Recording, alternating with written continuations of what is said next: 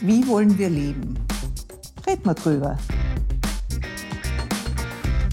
Ich bin Irmgard Gries und das ist mein Podcast. Er war viele Jahre die Stimme der Ö1-Journale. Nach wie vor ist er aktiv als Obmann in der Vereinigung für Medienkultur.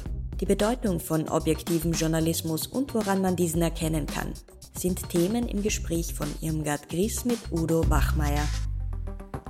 Mein Gesprächspartner heute ist Udo Bachmeier, der bekannte Journalist und Ö1-Redakteur. Und ein wesentliches Thema unseres Gesprächs wird daher der Journalismus sein, werden die Medien sein, die ja in unserer Gesellschaft eine ganz, ganz wesentliche Rolle spielen. Und ich möchte jetzt das Gespräch mit einem Zitat beginnen. Und zwar ein Zitat, das ja, glaube ich, sehr herausfordernd ist in dem, was ausgesagt wird. Und zwar ist es ein Zitat des bekannten deutschen Journalisten Friedrichs. Und er hat gesagt, ein Journalist darf sich mit keiner Sache gemein machen, auch nicht mit einer guten. Ist das auch Ihr Berufsverständnis? Glauben Sie, dass ein Journalist sich da wirklich ganz herausnehmen muss? Dass er auch nicht ein Kämpfer für Recht und Gerechtigkeit, wenn man das so sagen will, sein darf, indem er halt diese Sache besonders fördert. Wie sehen Sie das? Ich sehe das eher differenziert. Auf der einen Seite gibt es die sogenannte ORF-Philosophie, der sich jeder Redakteur, jede Redakteurin im ORF unterordnet, äh, jetzt unter Anführungszeichen. Denn da geht es darum, äh, zunächst einmal objektiv, ausgewogen, differenziert zu berichten, beziehungsweise seine Texte zu gestalten. Das ist die eine Seite. Die andere Seite ist natürlich die, dass jeder der Kollegen und Kolleginnen natürlich auch eine persönliche politische Gesinnung hat. Und es geht sicher darum, beide Dinge zusammenzubringen, beide Bereiche zusammenzubringen. Denn einerseits ist es, glaube ich, für einen Journalisten sehr wichtig, Grundsätze, gewisse Prinzipien klar einzuhalten. Das sind die Menschenrechte.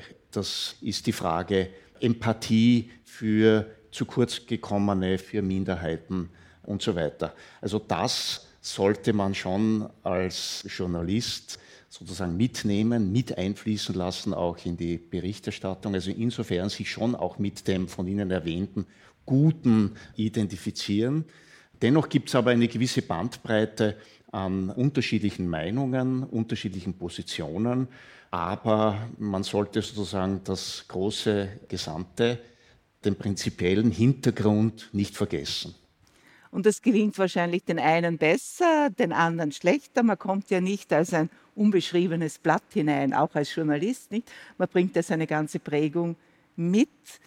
Wie haben Sie das eigentlich gesehen? Haben Sie da, wenn Sie jetzt mit jemandem ein Gespräch geführt haben, als Journalist ein Interview gemacht haben, wie sind Sie dem oder der begegnet? Jetzt nur auf einer professionellen Ebene, was ja auch notwendig ist, oder haben Sie sich dann auch als Mensch mit eingebracht? Oder kann man das vielleicht überhaupt nicht trennen?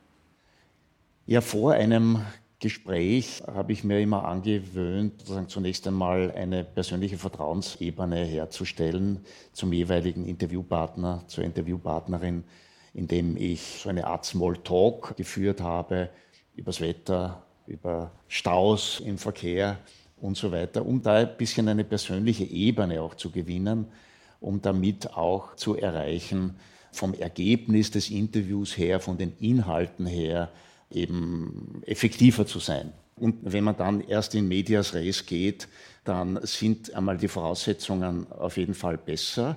Und wenn es so ein menschliches Grundvertrauen gibt, dann kann man sich auch leisten als Journalist, wirklich auch sehr kritische Fragen zu stellen, die hart an der Grenze sind, die vom Gegenüber auch entsprechend akzeptiert werden. Wenn es umgekehrt läuft, wenn der Interview oder die Partner und, oder die Interviewpartnerin das Gefühl hat, aha, der möchte mich jetzt aufs Glatteis führen, dann macht er vielleicht von vornherein zu. Ja, also dieses Grundvertrauen, dieses Vertrauen muss in jedem Fall vor so einem Gespräch hergestellt werden.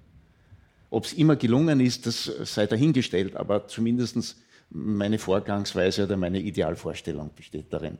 Das ist ja immer wieder auch ein Diskussionsthema, wie inquisitorisch, also wie hartnäckig darf ein Journalist sein?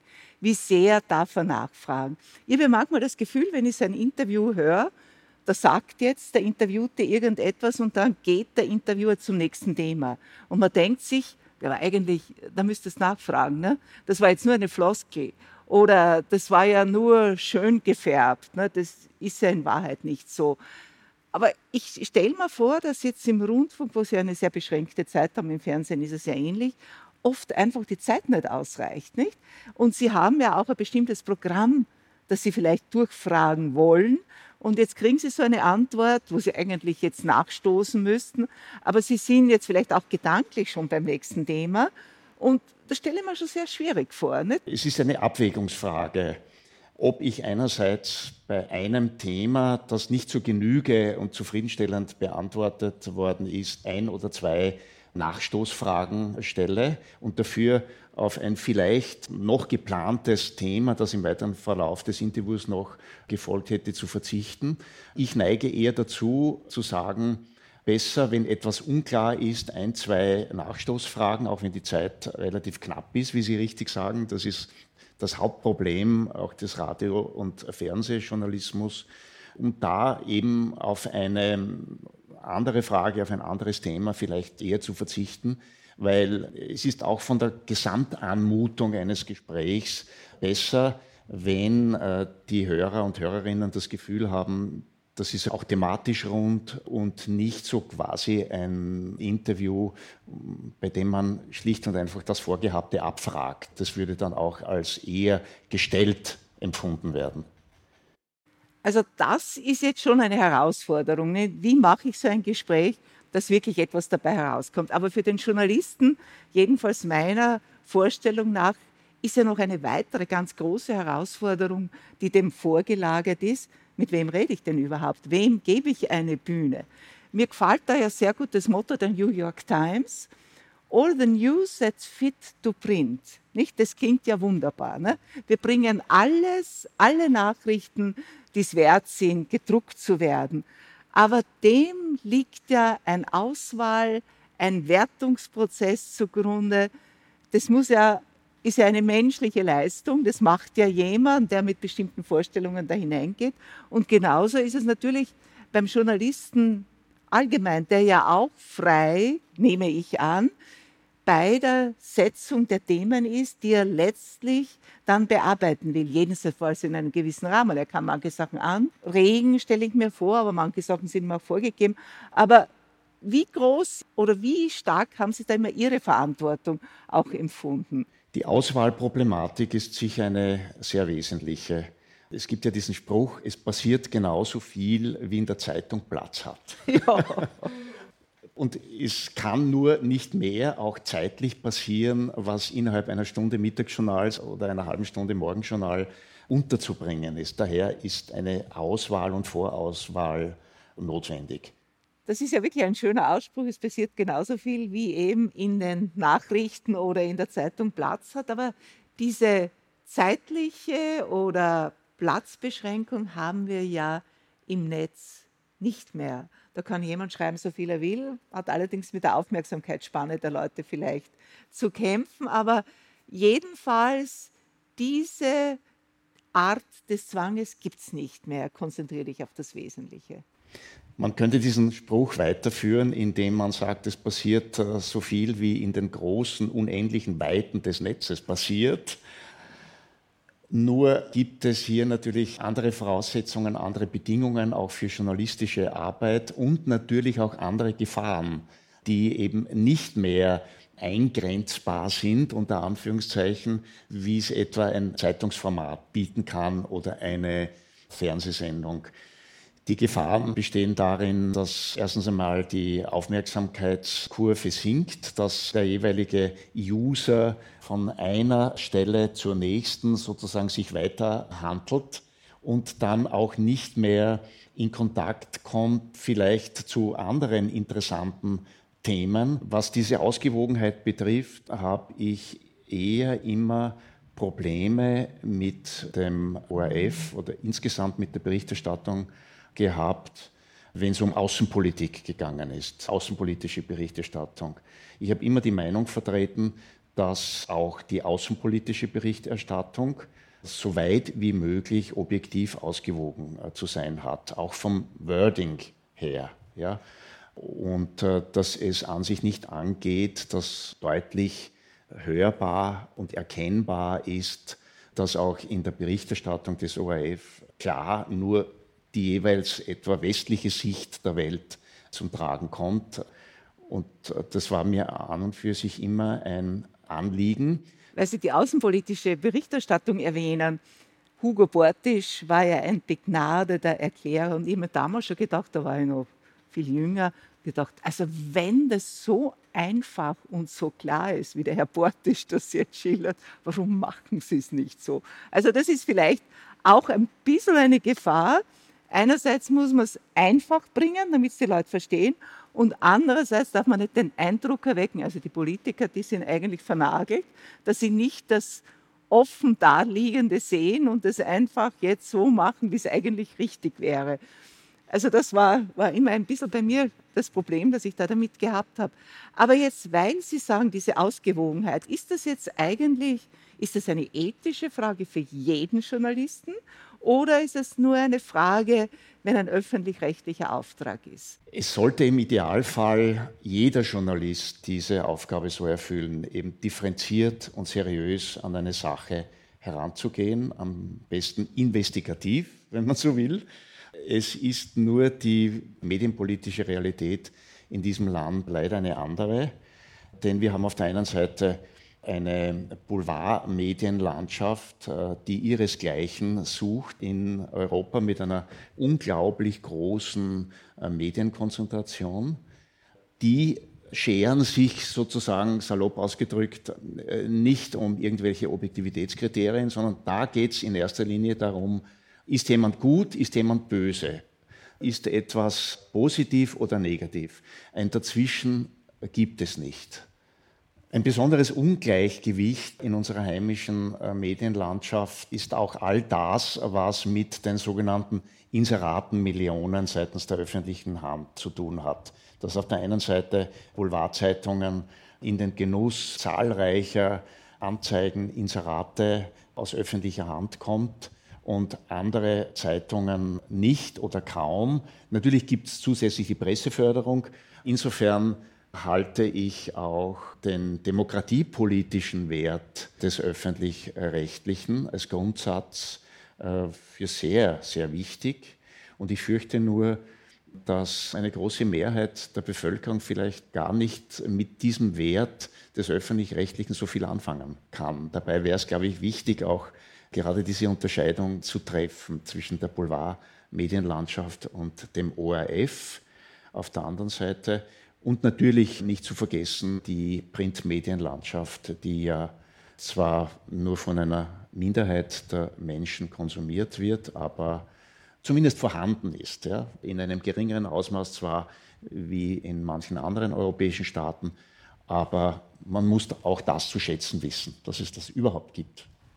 Aber da das sind wir eigentlich bei einer ganz grundsätzlichen Frage, die mich immer wieder beschäftigt. Und zwar, schafft sich der Boulevard sein Publikum oder ermöglicht das Publikum den Boulevard?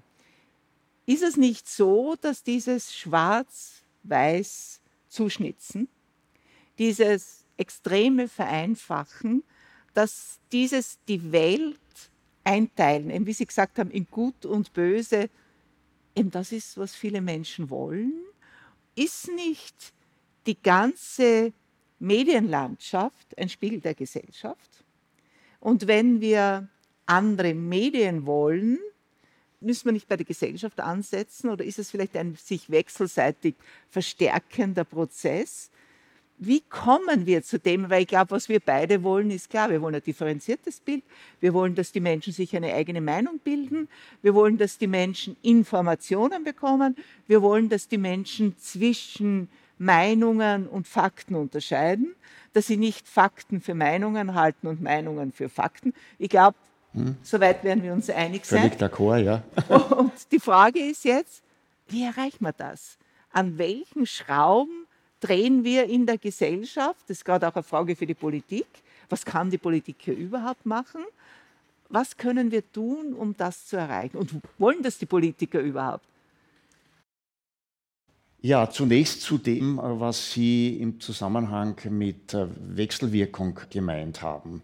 Der Boulevard lebt natürlich davon, dass bestimmte Grundstimmungen zu besonders sensiblen und heiklen Themen, Beispiel Migration, a priori mal vorhanden sind, aus welchen Gründen auch immer. Da vielleicht und, eine Zwischenbemerkung. Ja. Der Horst Birker, den ich gut kenne, der hat immer wieder gesagt, die Medien, das ist nur ein Lautsprecher. Ja, ein Spiegelbild sicher auch der Gesellschaft und der jeweiligen Positionen und Stimmungen, die sich entwickeln. Nur glaube ich trotzdem umgekehrt, dass auch Medien, im Speziellen der Boulevard, einen durchaus teilweise enorm verstärkenden Einfluss auf die Haltung der Menschen hat. Ein kleines Beispiel. Ich bin sozusagen am Höhepunkt der ganzen äh, Migrationsgeschichte, vielleicht ein paar Monate später war es, äh, sitze ich im Burgenland in einem Gasthaus. Neben mir der Stammtisch. Einige Herren sind dort gesessen. Auf dem Tisch Kronenzeitung und Österreich. Mehr als Angebot gibt es leider auch in äh, anderen Teilen Österreichs, oft äh, in Gasthäusern nicht. Plötzlich sagt einer derjenigen vom Stammtisch, du, ich fahre nie mehr nach Wien aus. Der andere fragt, ja warum denn? Warum fährst du nicht? Na, schau dir das an. Lies in der Zeitung. Wenn du dort auf die Straßen gehst, wirst von einem Asylwerber bedroht oder gar zusammengeschlagen. Also ich sage nur dieses Beispiel dieser wechselseitigen Bestärkung in seinen Positionen und dieses salonfähig machen von Extremen, in dem Fall natürlich tendenziell rechtsextremen Positionen, das haben schon auch Zeitungen, auch Medien, im Speziellen der Boulevard, mit verursacht. Was mich immer beschäftigt ist, was können wir tun? Ne? Was können wir machen? Und wir sind ja jetzt in einer Situation, wo wir nicht so wie noch in meiner Jugend, da hat man den ORF, ja? daneben haben wir dann die Tageszeitungen ja? und dann war eigentlich nichts mehr. Bei der FPÖ ist ja das beste Beispiel dafür, die haben sich alternative Medien aufgebaut. Ne? Das TV zum Beispiel im Internet, das sie haben, diese Websites, die sie haben, auch über Facebook, die ganzen Informationen, die sie verteilen. Das heißt, neben den offiziellen Medien haben wir ja das Internet mit all diesen Möglichkeiten, die es eigentlich für jeden schaffen, für Sie genauso wie für mich, dass wir beide auch journalistisch unter Anführungszeichen tätig sind als Sender, indem wir auch Nachrichten ausschicken. Und ich war da bei einem Vortrag vom Herrn Börksen und der Herr Börksen hat den Fall geschildert, als der deutsche, ehemalige deutsche Bundespräsident Köhler dann, man kann wirklich sagen, zu Fall gebracht wurde. Das war ein Satz, in einem Interview, das er auf dem Rückflug von Afghanistan nach Deutschland, wo er gemeint hat, gibt sinngemäß wieder, eine Exportnation wie Deutschland muss schon bereit sein, auch in die Sicherheit woanders, wie etwa in Afghanistan, zu investieren. Und ein Mitarbeiter im Institut des Herrn Börksen, der sein medienwissenschaftliches Institut hat, der hat sich dann das Interview später angeschaut, ich glaube Tage später, hört sich das an und sagt, ja, aber der Herr Köhler fordert eigentlich zum Wirtschaftskrieg auf oder rechtfertigt den Wirtschaftskrieg, veröffentlicht es dann im Internet und wir kennen die Folgen. Köhler ist dann zurückgetreten, weil er gesagt hat, ich werde da für etwas verantwortlich gemacht oder beschuldigt, was ja gar nicht so stimmt. Also diese Wirkung, die das auslöst, ja? wenn einer ganz gezielt etwas, eine Information verwendet. Jetzt hat der Herr Köhler das tatsächlich gesagt. Und jetzt sind wir heute bei einer Entwicklungsstufe mit Videos, dass Sie ein Video nehmen können und Sie können den Menschen Aussagen unterschieben. Das wirkt völlig echt. Man glaubt, der sagt das. Also es war ja für mich auch typisch, wie der Herr Böhmermann nach dem Kurzvideo beim Auftritt in der Stadthalle sagt, ich habe mit dem Video nichts zu tun, weil es ja auch denkbar mhm. wäre, dass so ein Video einfach fabriziert wird. Also das sind ja noch ganz, ganz andere Herausforderungen. Allerdings, wie diesen Herausforderungen zu begegnen, wenn da eine klare Antwort kommt, eine Lösung kommt, dann wäre man wahrscheinlich als Journalist Pulitzerpreis verdächtig. Oder Nobelpreis. Aber, aber weil Sie den, den Professor Bergson erwähnt haben, er hat ja genau das angesprochen, dass wir uns in Richtung einer Empörungsdemokratie entwickeln. Und das spricht ja all das an, dass so nahezu jeder übers Netz äh, das absetzen kann, was er glaubt, was weniger durch Fakten als durch Emotionen, durch Hassgefühle, durch alle möglichen anderen Ursachen begründet ist. Aber dass so etwas wie eine sogenannte Regelung im großen Netz in Richtung von ethischen Mindeststandards, in Richtung eines Auftrags äh, äh seriösen, investigativen Journalismus auf Faktenbasis zu betreiben, das alles ist schwer durchsetzbar, diese, diese Art von, von Regelungen. Und ich glaube, es ist eher ein Problem derjenigen, die halt sehr vieles oder nahezu alles glauben, was sie so über das Netz erfahren und mitkriegen. In dem Zusammenhang sehe ich schon ein Problem, auch was die jüngere Generation betrifft, denn wir wissen ja alle, dass vor allen Dingen die bis zu 30-Jährigen fast zu 100 Prozent, also keine Printmedien mehr lesen, auch sehr wenig Informationssendungen im ORF verfolgen, sondern sehr viel eben übers Internet konsumieren. Da gibt es zum einen seriöse Quellen, äh, zum anderen aber im überwiegenden Ausmaß eben nicht seriöse Quellen. Da glaube ich schon, dass es höchst an der Zeit wäre, besonders wichtig wäre, bereits, ich würde sagen, schon in der Volksschule mit einer Art Medienunterricht zu beginnen. Wie geht man mit Medien um? Weil bitte, es gibt ja bereits Kindergartenkinder, die mit Handys spielen, die am Smartphone äh, surfen. Und da könnte oder muss man, besser gesagt, nicht früh genug anfangen, um da auch ein Gefühl zu kriegen, wie gehe ich um mit äh, Inhalten, die ich aus dem Netz nehme Momentan muss ich sagen, erscheint mir da nicht sehr viel Optimismus angebracht, aber die Hoffnung stirbt zuletzt. Na, ich glaube, es ist ein Riesenproblem und es gibt ja auch verschiedene Ansätze, was man vielleicht machen könnte. Also ich habe da gelesen, dass in Schweden sollen ja die Zeitungsherausgeber verpflichtet sein, eine Plattform einzurichten, wo sie Fakten darbieten. Auch auf europäischer Ebene wird das überlegt, auch eine Verpflichtung man bringt eine Meldung und man muss gleichzeitig auch die Fakten dazu bringen. Nur das Problem dabei ist, ob die Menschen, die von diesen Informationen betroffen sind, ob die wirklich dann sich die Fakten anschauen. Ich meine, vielleicht ist Ihnen das auch schon passiert, aber ich war da auch bei so einem Vortragsabend und habe dann danach da mit Leuten gesprochen. Das ist jetzt schon zwei Jahre her. Sagt eine Dame zu mir, es war in Prag, ja in Deutschland, das ist furchtbar, so ähnlich wie das Burgenland-Beispiel, da gibt es so viele Anschläge von Asylwerbern und von Ausländern, das ist völlig unsicher geworden. Und ich habe zu ihr gesagt, ja, aber das stimmt ja nicht, ne? da war, glaube ich, irgendein Vorfall, aber sonst ist mir da nichts bekannt. Ja, hat sie gesagt, die Medien berichten nicht darüber. Und das ist die Schwierigkeit, nicht, dass eigentlich das als Reaktion kommt, dass man gar keine Referenzstelle mehr hat, die bei diesen Menschen wirklich glaubwürdig ist. Nicht? Das ist ein sehr großes Problem, dass ein Drittel der Menschen, und das zeigt auch eine jüngste Studie, einfach nicht mehr erreicht werden kann. Ja? Also schön und gut, wenn in diversen Zeitungen und auch im ORF regelmäßig Faktenchecks stattfinden. Nur diese Faktenchecks erreichen wiederum nur diejenigen, die es vielleicht ohnehin nicht notwendig hätten, die ohnehin auch in der Lage sind, seriöse alternative Quellen äh, heranzuziehen für ihre Meinungsbildung. Und das halte ich für eine sehr gefährliche Situation, dass ein Drittel der Menschen abtaucht in äh, Politikverdrossenheit. Ich möchte absolut nichts mehr sehen und hören von all dem.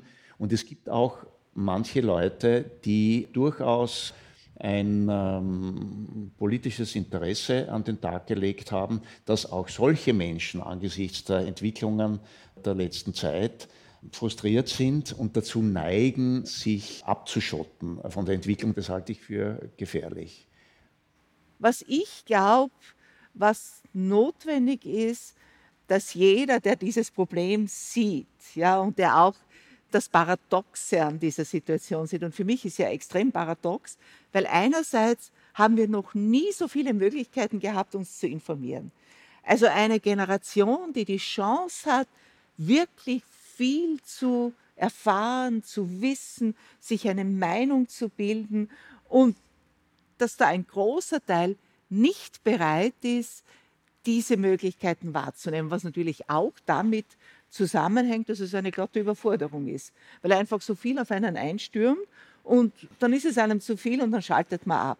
Also da den richtigen Weg zu finden, dass man diese Menschen doch erreicht und ich glaube, das ist eine Verantwortung für jeden Menschen, der das Problem sieht, erkennt, wie notwendig das für eine liberale Demokratie ist, dass die Menschen Anteil haben, dass sie sich informieren, eine Meinung bilden, dass er in seinem Bereich, dort wohin er gestellt ist oder sie gestellt ist, dort alles tut, um darauf hinzuwirken, dass eben die Menschen sich informieren, bereit sich sind, auf Gespräche einzulassen, sich um Fakten kümmern, zwischen Meinungen und Fakten unterscheiden und die Möglichkeiten nützen, die wir ja haben. Ich glaube, das ist eine Verantwortung von jedem von uns. Entscheidend ist sicher auch, um Menschen mit einem qualitätsvollen Journalismus zu erreichen, beziehungsweise wieder zu erreichen, Glaubwürdigkeit. Dass das Gefühl besteht, da ist wirklich gut recherchiert worden, da geht es um Fakten und nicht um Fakes. Und da möchte ich anmerken, dass wir als Vereinigung für Medienkultur auch ein starkes Interesse haben, dieses Ziel zu erreichen. Es ist ja wirklich wert, darum zu kämpfen, um Glaubwürdigkeit und um seriösen Journalismus. Wir machen Medienkritik, natürlich nicht flächendeckend, können wir nicht aus finanziellen und auch personellen Gründen. Aber doch ist es mir wichtig, dass jeder und jede in seinem, in ihrem Bereich genau in diese Richtung versucht, auch zu gehen, zu arbeiten, damit wir tatsächlich zu einem positiveren Ergebnis kommen? Ja, für mich ist das das Um und Auf. Also in meiner Einschätzung sind wir nicht den Medien ausgeliefert. Wir selber bestimmen, wovon wir Kenntnis nehmen, welche Informationen wir aufnehmen. Und wir haben auch eine wichtige Aufgabe, dass wir das auch verbreiten. Und zuerst einmal in unserer Familie. Also wenn man Kinder hat, muss man mal schauen, dass die Kinder auch ein Gefühl dafür entwickeln, dass sie merken, weil das, was die Familie leisten kann und was die Familie auch leisten muss, das kann der Staat nie zur Gänze übernehmen. Also ich glaube schon, dass wir als diejenigen, denen das bewusst ist, denen die Bedeutung, die Notwendigkeit bewusst sind, einmal in unserem ureigensten Bereich darauf hinwirken müssen, dass seriöse Medien auch wirklich ihr Publikum finden, dass Glaubwürdigkeit belohnt wird, indem wir selber für diese Medien eintreten, sie vor allem auch kaufen. Ja, man muss weitermachen und ich versuche das auch im Sinne des Cicero-Spruchs, fang nicht an aufzuhören und hör nicht auf anzufangen. Apropos, wir haben jetzt viel über Medien gesprochen und oft sind es ja schlechte Nachrichten, negative Nachrichten, die da kommen. Und da ist mein Rat, auch was ich selber zu befolgen versuche, tun Sie sich auch manchmal was Gutes und lesen Sie was Schönes, ein Gedicht, eine schöne Stelle in der Literatur aus einem Buch, so wie man sich auch was Gutes tut, indem man mal was Gutes isst. Und das ist ja genauso das Aufnehmen von Informationen. Und da gibt es auch so viel Schönes und Gutes, dass wir uns da selber zukommen lassen können.